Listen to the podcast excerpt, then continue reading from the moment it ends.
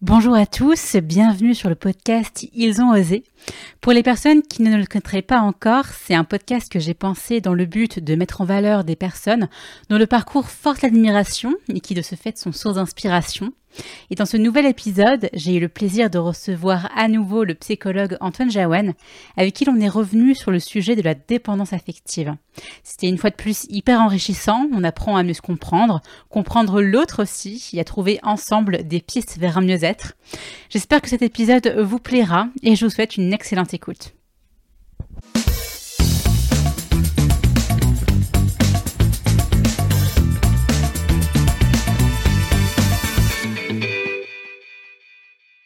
Salut Antoine, bah, ravi de te retrouver dans ce nouvel épisode du podcast. Est-ce que tu peux nous, nous dire qu'est-ce qu'on appelle la dépendance affective? C'est quoi concrètement la dépendance affective? La dépendance affective, déjà bonjour.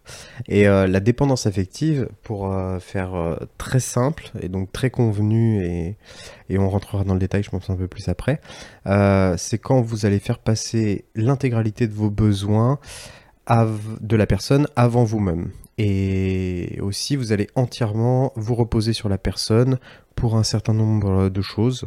Ça peut être la motivation, euh, tout ce qui est de l'ordre du cognitif, tout ce qui est de l'ordre du comportement.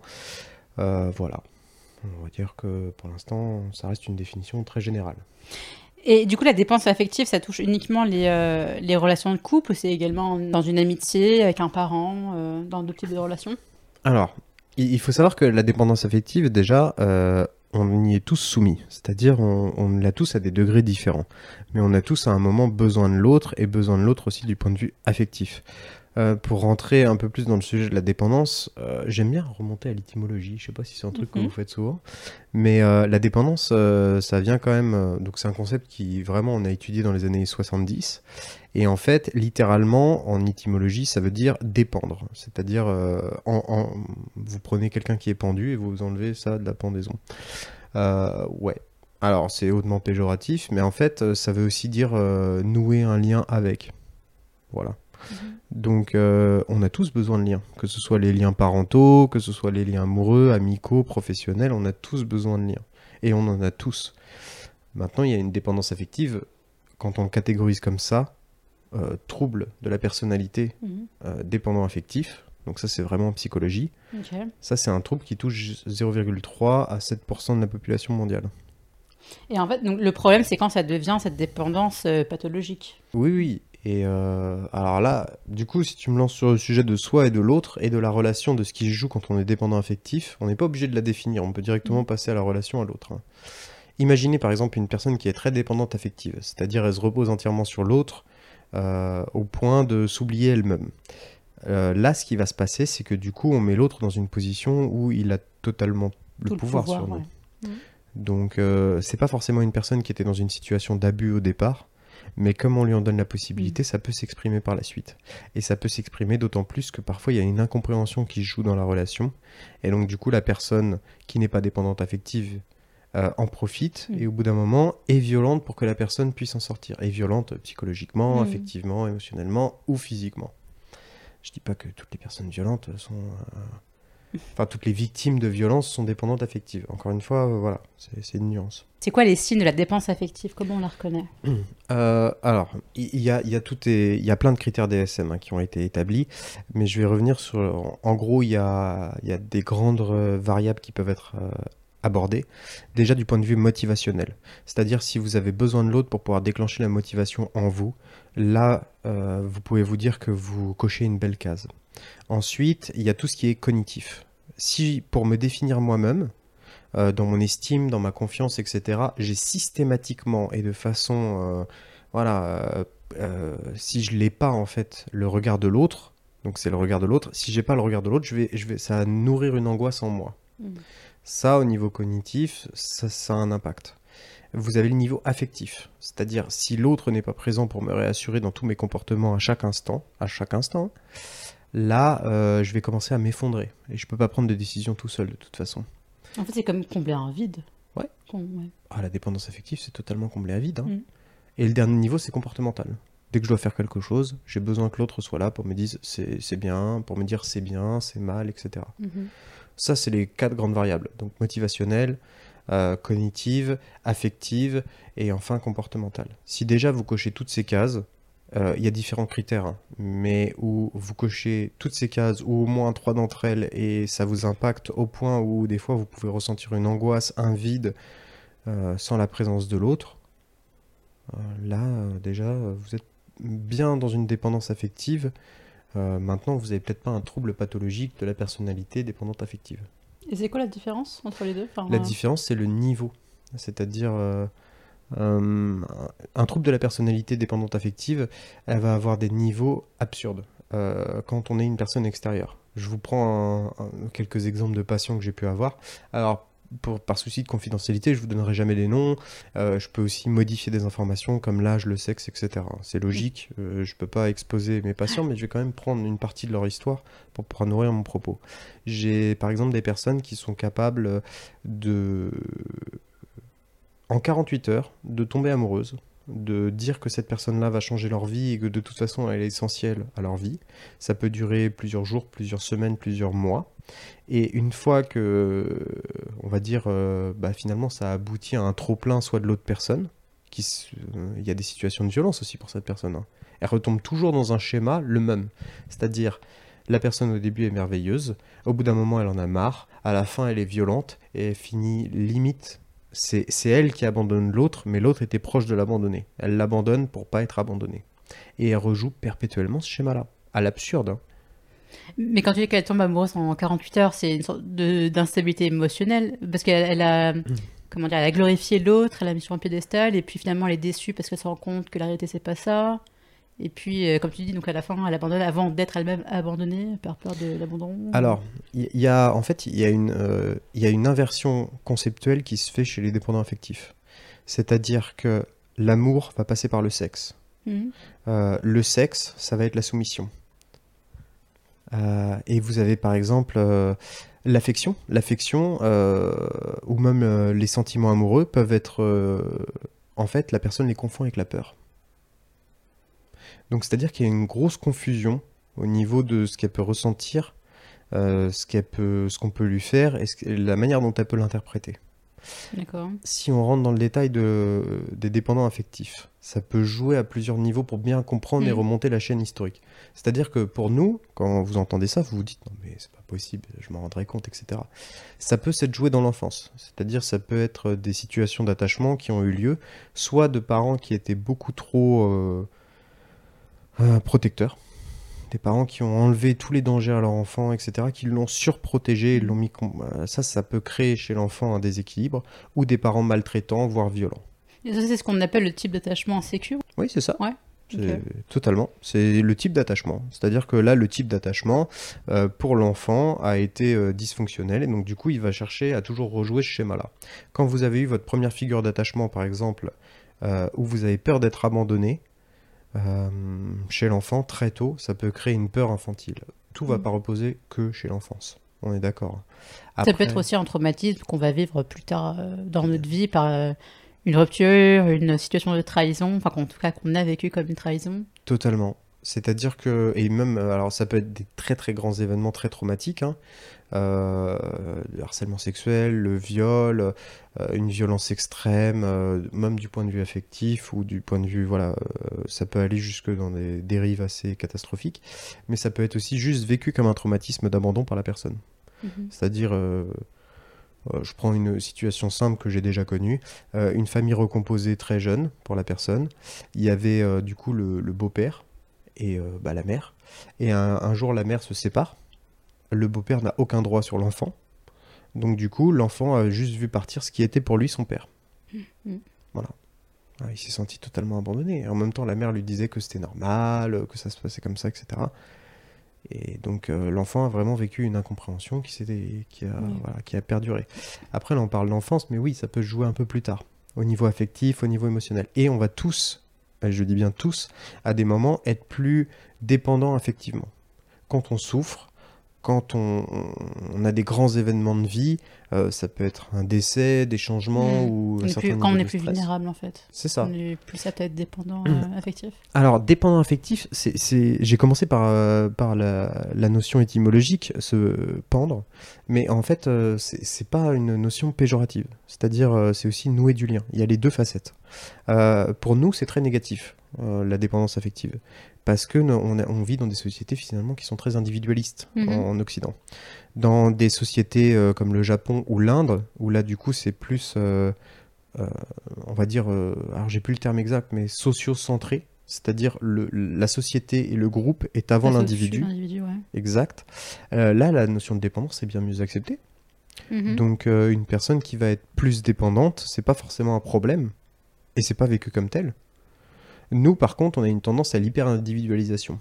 Si tu n'es pas indépendant, c'est mal. Là, Mm. on, on vient d'avoir la, on vient d'avoir un film qui, qui, voilà fait des millions d'entrées euh, sur justement parce qu'on accepte bien mieux dans nos sociétés la dépendance féminine occidentale, hein, je parle, la dépendance féminine, enfin en tout cas certains seuils, que la dépendance masculine. Un individu homme doit plus facilement Mm. être indépendant qu'une femme. Là, on a par exemple un film, je pense à- au film Barbie qui vient de sortir, euh, qui est un renversement en fait de ces codes. La femme doit aussi être indépendante euh, que l'homme. Mhm. Ça, on fait reposer beaucoup de choses sur l'individu. Et, et la dépendance affective, c'est comme si on, on fermait une porte à l'individu. Il y a des dépendances affectives qui sont, qui sont, comment dire, pas néfastes pour l'individu. À certains moments, être dépendant affectif, ça permet aussi de se construire par rapport à l'autre. Si jamais euh, vous cherchez là où ça s'arrête la limite, c'est s'il y a quelque chose que vous pouviez faire en parfaite autonomie, mais vous avez eu besoin de l'autre pour pouvoir vous reposer sur lui, euh, et que vous en ressentez une gêne, là potentiellement la dépendance affective euh, voilà, est en train de vous Mm. faire un peu plus souffrir que ce que vous n'auriez dû. Par contre, euh, si vous avez plaisir de le faire avec l'autre, alors même que vous auriez pu le faire tout seul, bon, c'est quand même autre chose. Positionnement, il est différent. Mhm. Donc, euh, voilà, c'est- quelque chose à manier avec précaution quand même, la dépendance affective. Aujourd'hui, on en parle beaucoup. J'ai beaucoup de, de, de patients qui me disent, euh, voilà, euh, moi j'ai eu un pervers narcissique, ou je suis dépendant affective. On me balance souvent des grands termes. hein. C'est pour ça, je suppose que ça a dû un peu intéresser la communauté. Mhm. C'est parce que c'est quand même une terminologie aujourd'hui qui est beaucoup utilisée. Euh, Il y, a- eu un parallèle euh, il y a quelques années, et ça continue toujours, on est toujours en train de l'étudier, entre la dépendance affective et la dépendance aux drogues. On s'est rendu compte qu'au niveau euh, cérébral, parce qu'en fait les, traumatismes engendrés pendant l'enfance ou pendant les, les périodes, de, vie peuvent euh, avoir un impact sur le cerveau. Euh, les constitutions neuronales, etc. Tout ce qui se joue au niveau. Le cerveau est un outil très complexe. Et on s'est rendu compte qu'en fait, les mêmes circuits s'activaient pour la dépendance aux drogues que pour la dépendance affective.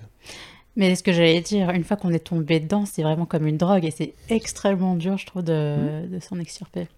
Bah, vous avez des comportements obsessionnels. Mm. Euh, vous essayez toujours la même, so- la même chose en espérant un résultat différent. Et vous prenez pas en compte les, les conséquences négatives de ce comportement.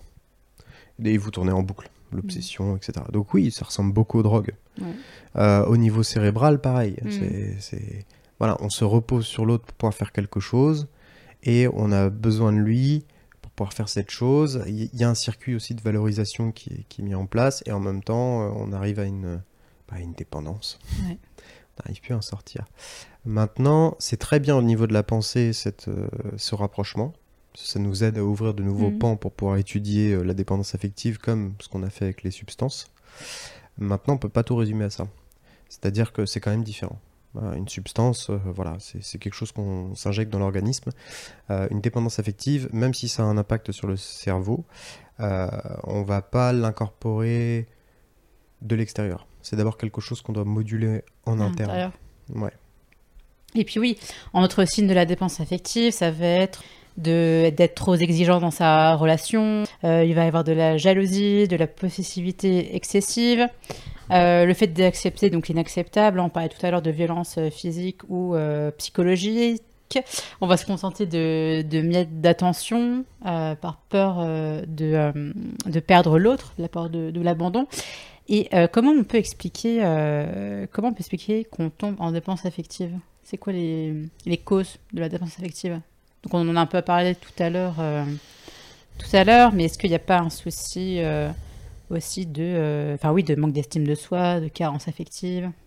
Alors, évidemment, le terreau favorable pour que ça puisse se développer, c'est un manque d'estime de soi. Ça, c'est clair. Une crainte exagérée de la solitude. C'est-à-dire, je ne veux pas être tout seul. Mm.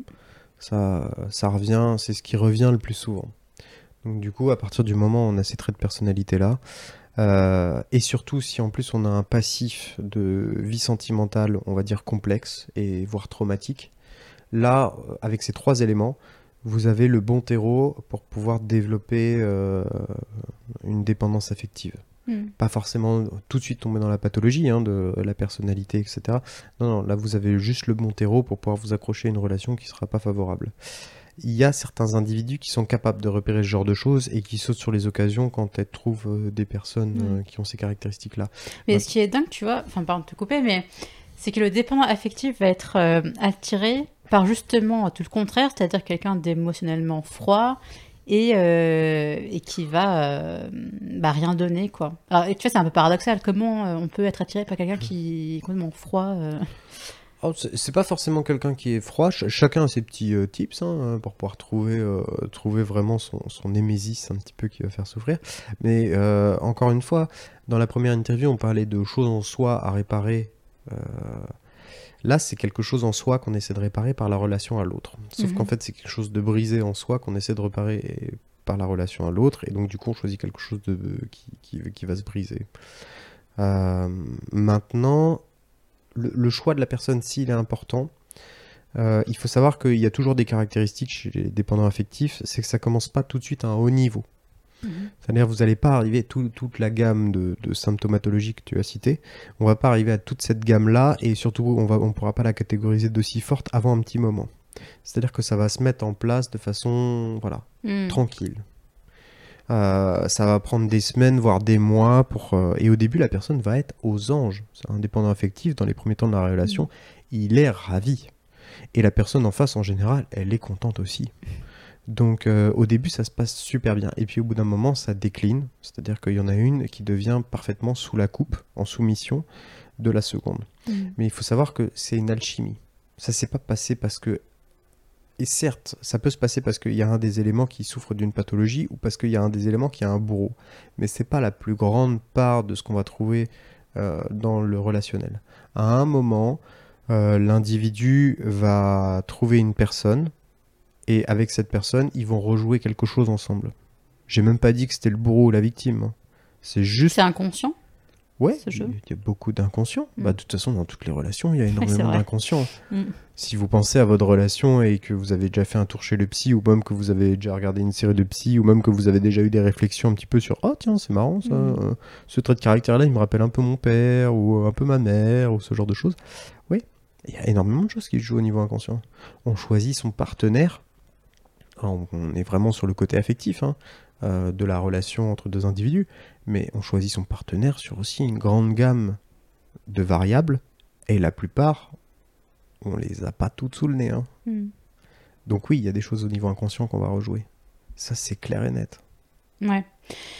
Et puis, enfin, oui, donc, euh, encore une fois, il y a le comportement aussi de l'autre qui va pouvoir euh, faciliter l'entrée en dépense affective. C'est-à-dire que hum, c'est les comportements euh, type manipulateur slash instable qui fait que on va tout le temps être dans une situation de chaud et de froid, et ce qui fait que la personne dépendante affective, eh ben, on va être tout le temps dans, dans l'attente, euh, dans l'espoir. Et le cerveau, on sait qu'il ne fait pas de différence entre euh, réalité et imaginaire. Donc, et puis, on n'a hum, pas attendu tout ce temps pour euh, lâcher maintenant. Donc, c'est, enfin, on est constamment insatisfait en fait dans sa, dans sa relation. Et c'est là que je trouve qu'on tombe comme dans une drogue en fait.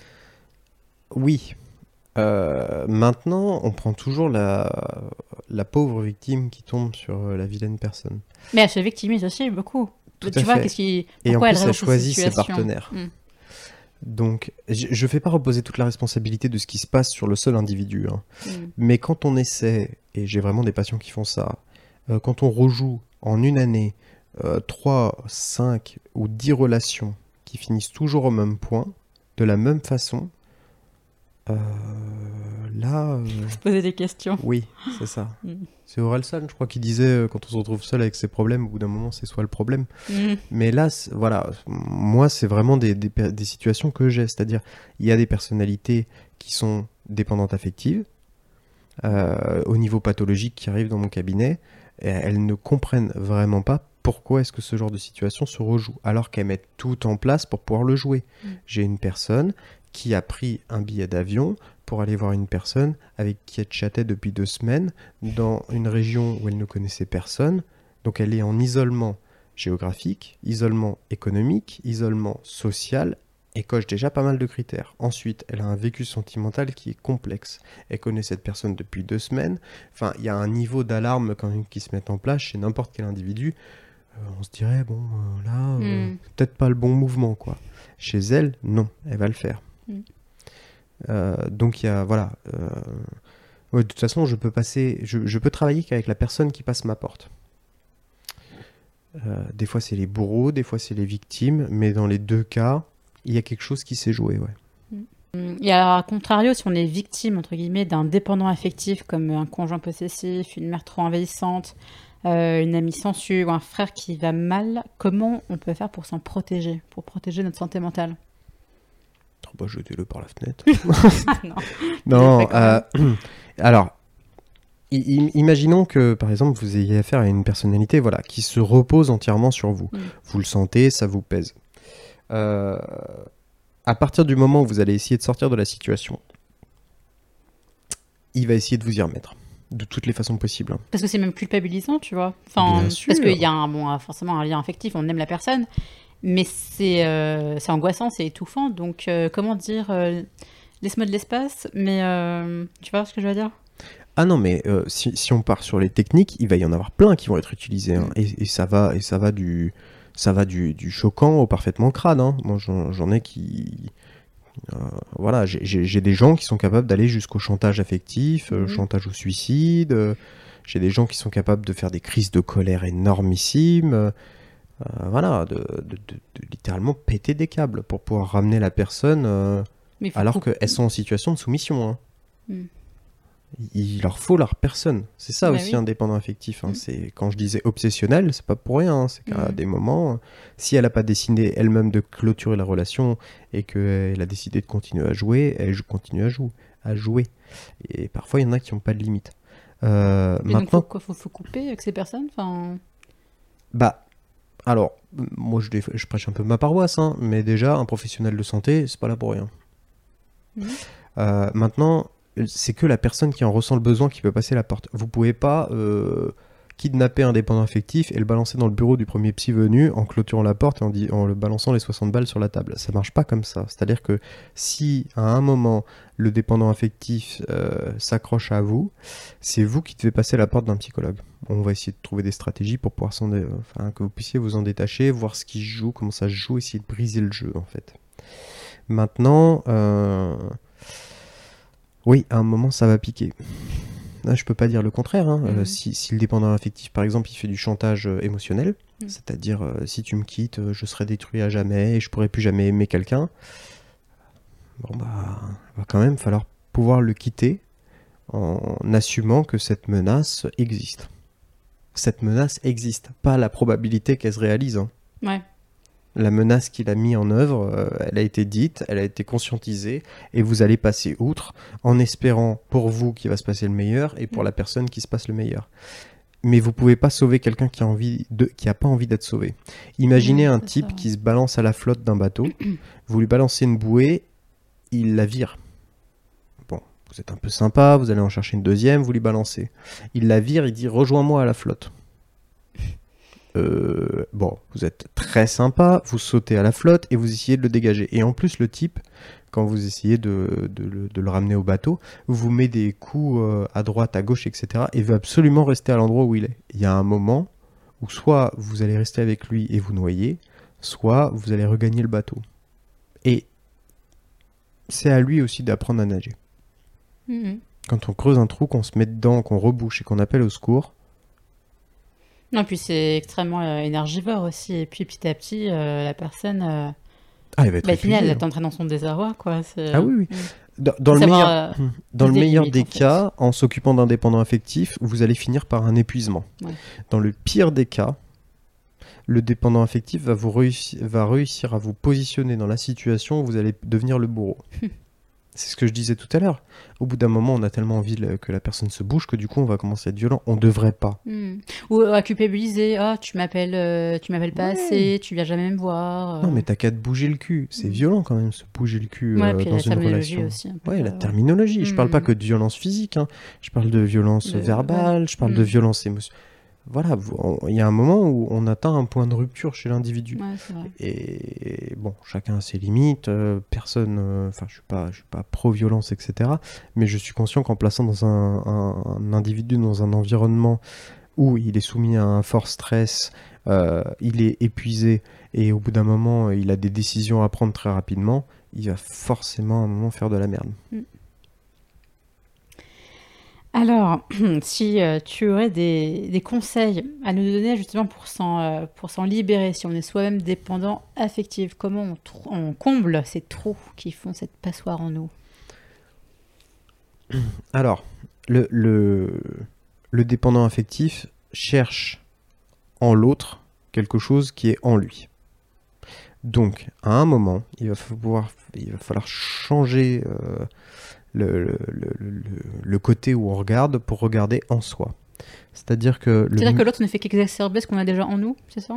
Bah, on, cherche, on cherche en fait de la confiance en nous-mêmes ou de l'estime en nous-mêmes chez l'autre. Voilà, ok. Dis-moi que ce que je fais est bien. Dis-le moi, sinon je peux pas avancer sans toi. Hmm. Non, mais est-ce que ce que je fais est bien là? Vraiment Enfin, je, je me pose la question. Ouais, essaie de se combler Bon, par l'autre, en euh, fait, l'autre devient voilà. vital. Non, C'est- mais- On est accro.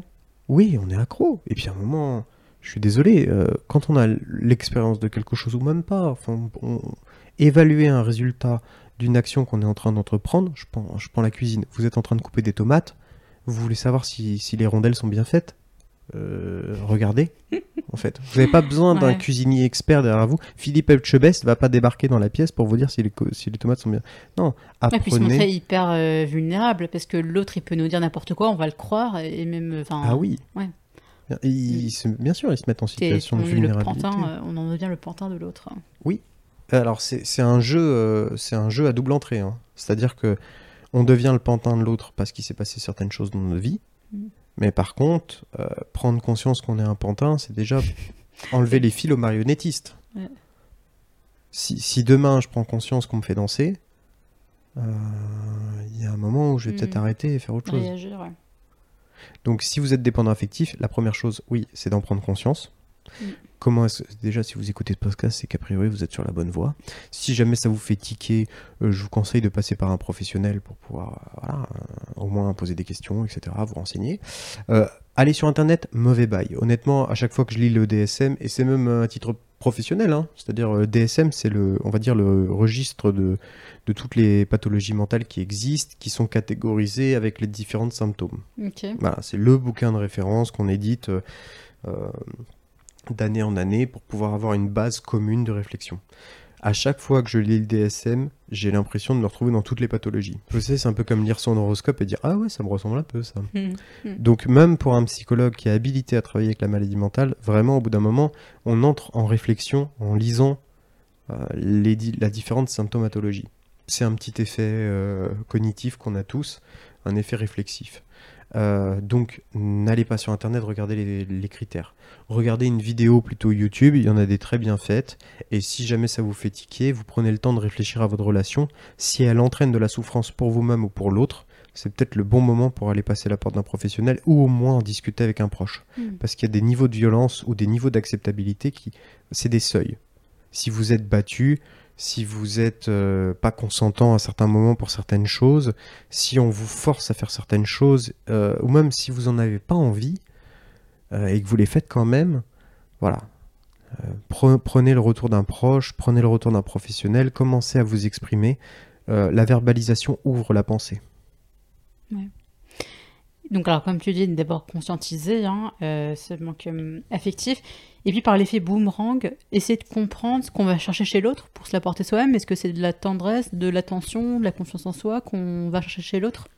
Et puis essayer du coup d'y travailler pour euh, éviter justement de tomber dans cette dépendance affective. Alors, euh, je vais répondre par les thérapies qu'on utilise pour pouvoir gérer ce genre de problème. En général, les thérapies euh, qui visent à faire reprendre confiance en soi, chez un dépendant affectif, ça va faire que nourrir une nouvelle euh, relation dépendante affective. bah ouais. Le psy oui, peut aussi prendre vrai. la place du Ouais, bourreau, pourquoi pas. Mhm. Et j'adore garder les patients le plus longtemps possible, surtout quand ils payent, mais j'avoue que c'est quand même pas le projet. Donc, euh, ce qu'on s'est aperçu, c'est quand même les thérapies cognitivo-comportementales, c'est-à-dire les TCC, où on met un plan d'action avec le psychologue sur un nombre de séances définies à l'avance et on essaie d'avancer étape par étape. C'est très codifié, c'est très formel euh, comme relation. C'est vraiment une, euh, voilà, limite une, une relation par objectif. Ça, ça marche très bien Mhm. avec les dépendants affectifs. Ça leur permet au bout d'un moment de se dire, voilà, là j'ai tel et tel et tel objectif. À ce moment-là, il faut que je m'écoute. Qu'est-ce que j'ai envie? Qu'est-ce que voilà, tatati tatata. Voir. euh, En fait, ça leur permet de reprendre des moments, d'émerger de, de cette relation finalement où ils basaient tout chez l'autre Mhm. pour eux-mêmes. Euh, et la deuxième chose, si jamais euh, le patient a une capacité encore réflexive et d'inside, c'est-à-dire d'analyser ses propres processus et les propres processus qui se jouent euh, à travers elle dans la relation à l'autre, là on peut passer vraiment sur une thérapie euh, réflexive. Où là du coup on va prendre le temps, on va discuter, on va analyser, on va décortiquer, on va découper. Voilà Très bien. deux types de thérapies qui fonctionnent. Il y en a certaines qui ne fonctionnent pas, par exemple. On peut prendre rendez-vous avec toi Comment ça se passe? Faut passer. ah oui, complexe. Ah oui, oui, je, je, je vais plus travailler très longtemps pour la mission locale. Donc, du coup, je vais travailler pour euh, l'école de la deuxième chance, qui est aussi une très belle structure à Mm. partir de septembre. Très bien. Et je, je reviens parce que juste rapidement, hein, Oui, mais pour, pour vous dire à quel point ça peut avoir un impact. Les dépendants affectifs, euh, il y a deux, deux grandes euh, problématiques qui vont se poser. Un, la problématique physique, c'est-à-dire qu'on a fait des études longitudinales. Donc, c'est pas une. On a deux, deux manières de faire des études. Soit on prend une photo à un instant T d'une population très nombreuse, et ça, c'est une étude transversale. Soit on prend un, petit, un plus petit groupe, mais du coup, on les suit sur plusieurs années. Ça, c'est une étude longitudinale. Donc, on a pris des dépendants affectifs, on les a suivis pour, sur plusieurs années avec une population dite classique et on compare les deux pour savoir s'il y a des résultats, etc. La population qui est dépendante affective a plus tendance à tomber dans la dépression et la bipolarité. Voilà, ça, c'est les deux problématiques qui peuvent émerger en Mhm. plus avec un trouble de la personnalité dépendante affectif. Et euh, on s'est aperçu aussi qu'il y avait plus de cancers qui apparaissaient, plus de problèmes, euh, notamment au niveau cardiaque et au niveau gastrique. Donc ça a un impact sur la santé. C'est-à-dire tout faire reposer à l'autre, se dégager d'une partie de euh, tout ce qu'on vit, du point de vue motivation, du point de vue comportement, du point de vue affectif, etc., etc., à l'autre, et passer par l'autre pour avoir ce retour-là, ça a un impact physique, ça a un impact psychologique. De toute façon, tout est lié, hein, le mental et le physique. Mhm. Eh bah oui, mais on s'en aperçoit à chaque fois Mhm. qu'on fait une étude. Ça. Alors, on arrive à la, à la dernière partie de cette interview, donc des questions perso que je trouve intéressantes pour en savoir plus euh, sur mon invité.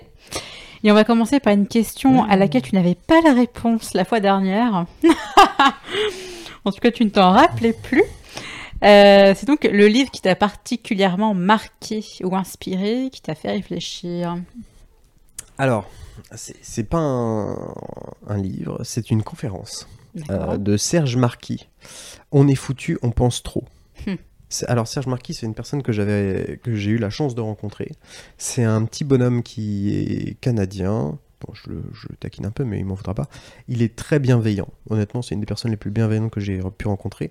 Et j'ai trouvé son approche délicieuse, puisqu'en fait, euh, il analyse euh, ce qui se joue. Euh, il, prend un exemple à un moment, comme ça, je vais vous donner un petit aperçu, un petit teasing de la Ouais. conférence. Il prend un moment un petit groupe de ses amis euh, avec qui il faisait un cours de nologie. Et lui, il goûtait du vin qui était extraordinaire, mais il n'avait pas le vocabulaire pour pouvoir le dire. Et ses amis étaient là, oh, c'est délectable, en citant tout un vocabulaire Mhm. euh, très précis de, de l'analyse du vin, etc. Et en fait, il les a regardés, il s'est aperçu d'une chose, il ne profitait pas de l'instant présent. Voilà, donc toute sa conférence vise à justement parfois décrocher ces mécanismes qui tournent en boucle. Et il prend d'ailleurs euh, l'image d'un petit hamster qui tourne dans sa Mhm. roue dans notre Mhm. tête, qui nous occupe toutes nos pensées, euh, pour, euh, pour justement ressentir l'instant présent, Mhm. pouvoir se raccrocher à l'instant présent et vivre l'instant présent. L'instant présent. Ouais. On est foutu, on pense trop, de Serge Marquis. Vous le trouverez sur le site de l'Université de Nantes. Ok, bah bon, je mettrai en- dans les notes Oui, le, le lien. très belle conférence. Il y en a, il y en a deux, je te donnerai les refs. Super. Ouais, je suis ravi.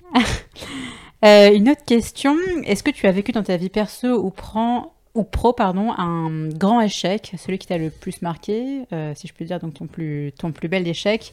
Est-ce que tu peux nous partager les enseignements qu'il t'a appris? Mon plus bel échec? Mm. Putain, t'as toujours de ces questions. Euh...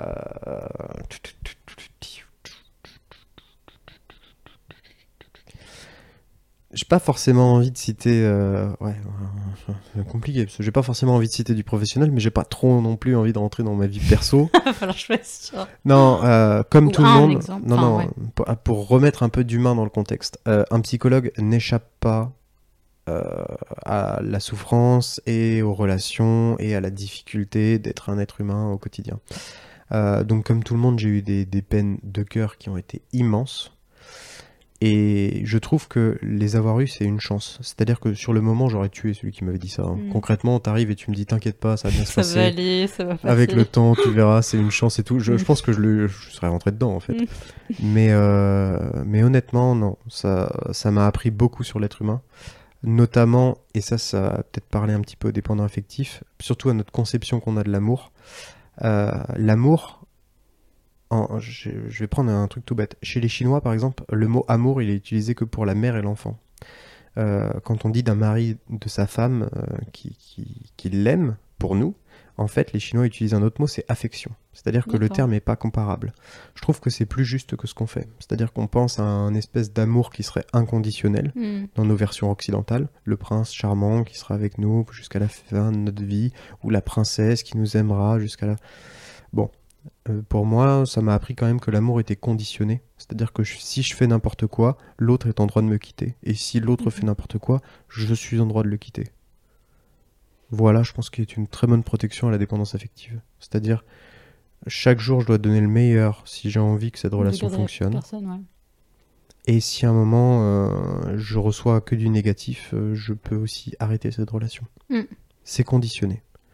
Mais c'est compliqué, je trouve, quand on est dépendant affectif, parce que bah, une fois qu'on est, qu'on a des sentiments, qu'on est même amoureux, euh, le fait c'est qu'on accepte l'inacceptable, tu vois. Donc c'est dur, je trouve, de se dire, ok, je, je sais, je sais que c'est mauvais, Ah mais, mais comme, mais j'arrive pas à quitter cette personne parce que euh, ah, mais je parle pas à mes, à mes patients. hein. C'est-à-dire que Mm. ceux qui sont vraiment dans la pathologie euh, personnalité, euh, trouble dépendant euh, affectif, eux, ils entendront jamais ça. Et même s'ils l'entendent, ils hocheront la tête et ils l'auront oublié d'ici 10 minutes. Non, Mm. non, non, non. Je parle vraiment. En fait, on a tous ce trait-là d'être dépendant affectif. C'est-à-dire que c'est. C'est voilà, c'est quelque chose qui peut nous arriver à tous. À un moment dans une relation, on y tient tellement, on a fait tellement d'efforts, Ouais. on, on commence à se On reposer lâcher, beaucoup trop euh, sur l'autre. Ouais. Mm. Et on on arrive à des situations où finalement tout passe par l'autre et on Mm. s'en est même pas aperçu, on a glissé tranquillement. Mm. À un moment, un psy, c'est bien parce que ça fait le point sur ça. Une, une personne qui est un peu extérieure à la situation, un frère, une sœur, une personne qui vous connaît bien, qui vous a pas vu depuis longtemps, vous lui racontez comment ça se passe votre relation, il va peut-être un peu tiquer aussi. mais il a le recul, quoi, que nous on n'a pas forcément. C'est ça. Et là, le recul. Il y a encore six mois, c'était merveilleux, mais là, on est en train de devenir horrible, euh, Mm. notre truc. On est en train de se faire du mal et de se Mm. bouffer. Mais et puis là, et puis c'est vrai qu'on a tendance à se rattacher au bon moment, alors que ce qu'il faut regarder, c'est là, aujourd'hui, comment c'est la réalité. Après, oui. Après, euh, alors, il y a l'effet inverse de la bascule, c'est-à-dire euh, aujourd'hui, il y a une euh, hyper facilité à pouvoir faire des rencontres. Ma relation Mm. me convient plus, vous inquiétez pas, je vais prendre Tinder. Ce soir, j'ai un date. Exactement. Donc, il y a aussi l'autre versant. L'autre versant est tout aussi problématique. hein. Euh, je, je pourrais conseiller qu'aux gens de voilà euh, pouvoir avoir un regard objectif et pour ça, ça veut dire aussi prendre des interlocuteurs extérieurs pour pouvoir leur en discuter, des gens de confiance, euh, verbaliser une relation, avoir le retour de l'autre, ça permet de donner un point de vue. Et à un moment, si on entre dans la souffrance pour soi ou pour les autres, euh, là c'est de la santé mentale. Comme vous, quand vous toussez, vous allez chez le médecin, si vous souffrez de vous-même, vos relations, ce qui se passe en vous, etc. J'allais dire putain, allez chez le psy. Mais ouais, je vais le dire putain, allez chez le psy. Pe- ça- ça- vous allez avoir un gain de temps.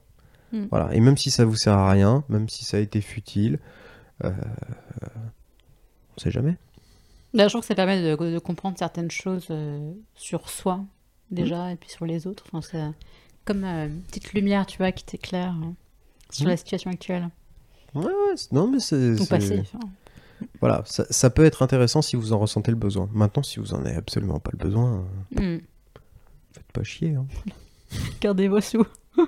Alors, il faut savoir qu'aujourd'hui, il y a des possibilités de remboursement hein, euh, pour les 10 premières séances de psy.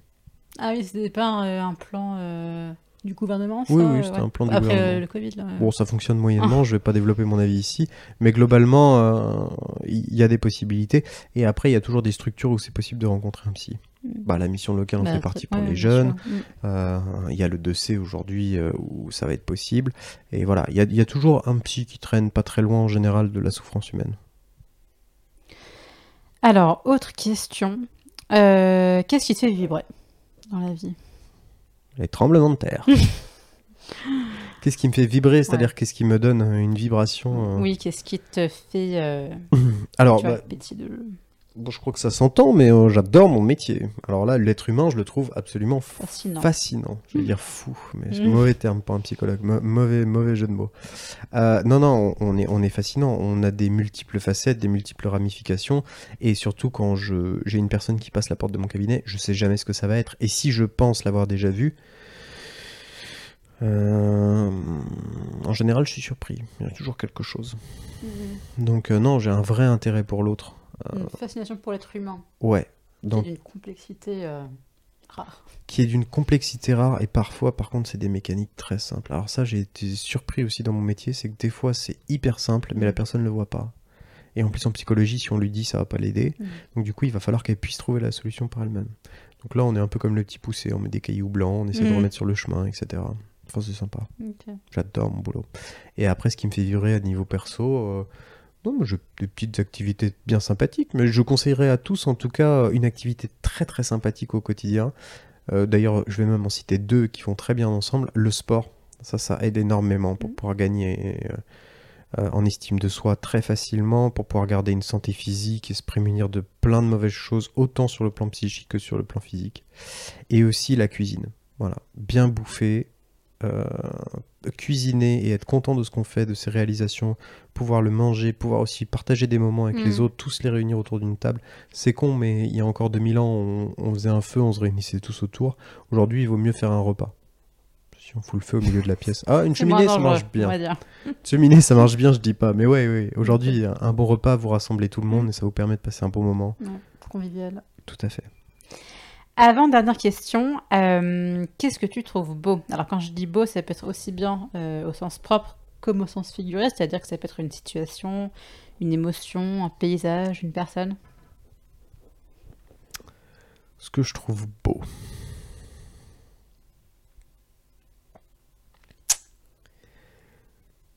Euh, Alors, il y, a. hum, Ça arrive quelquefois, et, quand je suis en, en consultation avec une personne que j'ai depuis un petit moment, il y a, ce- il y a ce, ce- cet instant magique où du coup il y a quelque chose qui se débloque.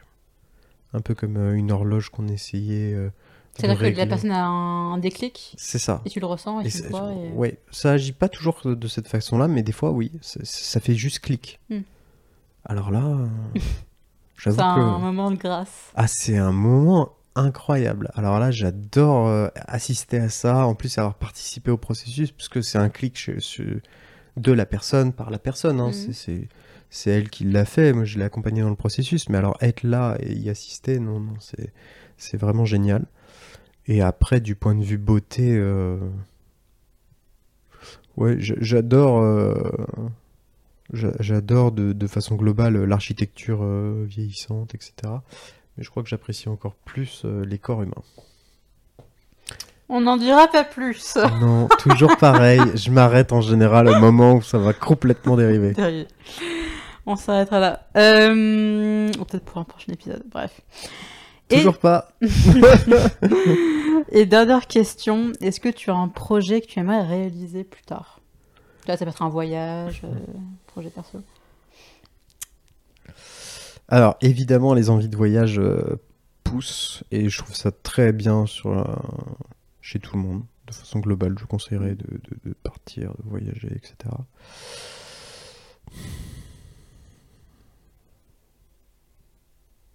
Je réfléchis très très fort. hein. Non, euh, honn- honnêtement, un, vrai projet euh, de vie qui me plairait bien, ce serait vraiment avoir une habitation mais mobile. Genre, euh, ça, ça peut paraître un, un truc à la con, hein, mais house? Oui, soit une tiny house, euh, soit un camping-car, soit un bateau, quelque chose de mobile où je peux entreposer Une vie toute de ma vie. Ouais, pendant au moins une bonne année, je, je pense que ça, ça me titille. Euh, alors j'aime beaucoup le sac à dos, hein, mais je, je pense que je, l'ai trop fait. Et du coup maintenant, euh, j'avoue que avoir voilà cette possibilité d'aller à droite à gauche avec euh, tout ce qu'on possède, Mm. ça c'est vraiment un projet que j'arriverais, j'aimerais bien. Parce que là, je suis en train de me rendre compte qu'en fait j'accumule plein de trucs, etc. Et que ça va pas rentrer dans les deux sacs à dos que j'ai. Donc non, pouvoir avoir cette liberté de, de me dire, et je pense que j'en ai besoin dans ma vie, je peux faire ce que je veux quand j'en ai envie. Euh, c'est vraiment un truc qui, voilà. Ce serait une belle réalisation pour moi. Et euh, dans quel coin du globe? Enfin, Tu sais, Du faire globe? les, les grands espaces euh, canadiens? Les grands espaces canadiens m'attirent beaucoup. Après, euh, j'avoue que ça doit être mon petit côté breton, slash les vikings sont passés par chez moi, mais un bateau, ce serait pas mal. Je trouve que... Ouais, Carrément. ouais, ouais. Ça, c'est... C'est incroyable euh, de, de partir en mer, de se retrouver Mm. seul euh, sur l'océan et de pouvoir se dire euh, où est-ce que je vais? Bah écoute, tu m'inviteras sur ton bateau On verra. On verra. si t'amènes ta- ton propre gilet de sauvetage, si tu sais naviguer, te débrouiller. Après, je peux former, peux hein. ouais. mais voilà, il faudra que tu seras, il faudra que tu sois autonome sur le bateau. Eh bien écoute, merci encore une fois euh, Antoine pour tes euh, enseignements. C'était toujours euh, enseignements. hyper J'ai intéressant. l'impression d'être maître Yoda. Vérifier mes oreilles après hein, l'interview. Et euh, bah, je te dis euh, à bientôt. mais à bientôt. épisode. Mais oui, avec joie. Ciao. J'espère de tout cœur que cet épisode vous a plu. Et si c'est le cas, n'hésitez pas à me laisser un petit commentaire et à en parler autour de vous. Et je vous dis à très vite pour un nouvel épisode d'Ils ont osé.